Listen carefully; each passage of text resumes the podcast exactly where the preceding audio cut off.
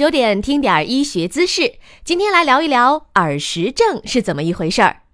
我们的内耳除了可以产生听觉，还有一个重要的功能是感受平衡。在内耳中有一种感受直线加速度的结构，称为囊斑，它的表面有很多碳酸钙的结晶，称为耳石。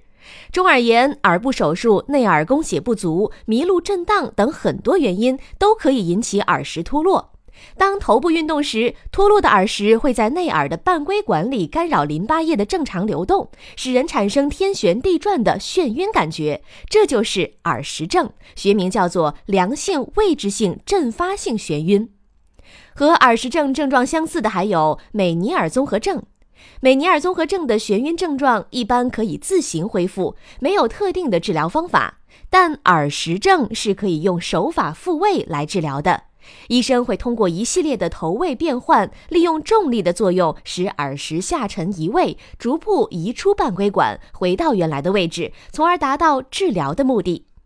本条音频来自南京脑科医院，长肉不如长姿势，明天见。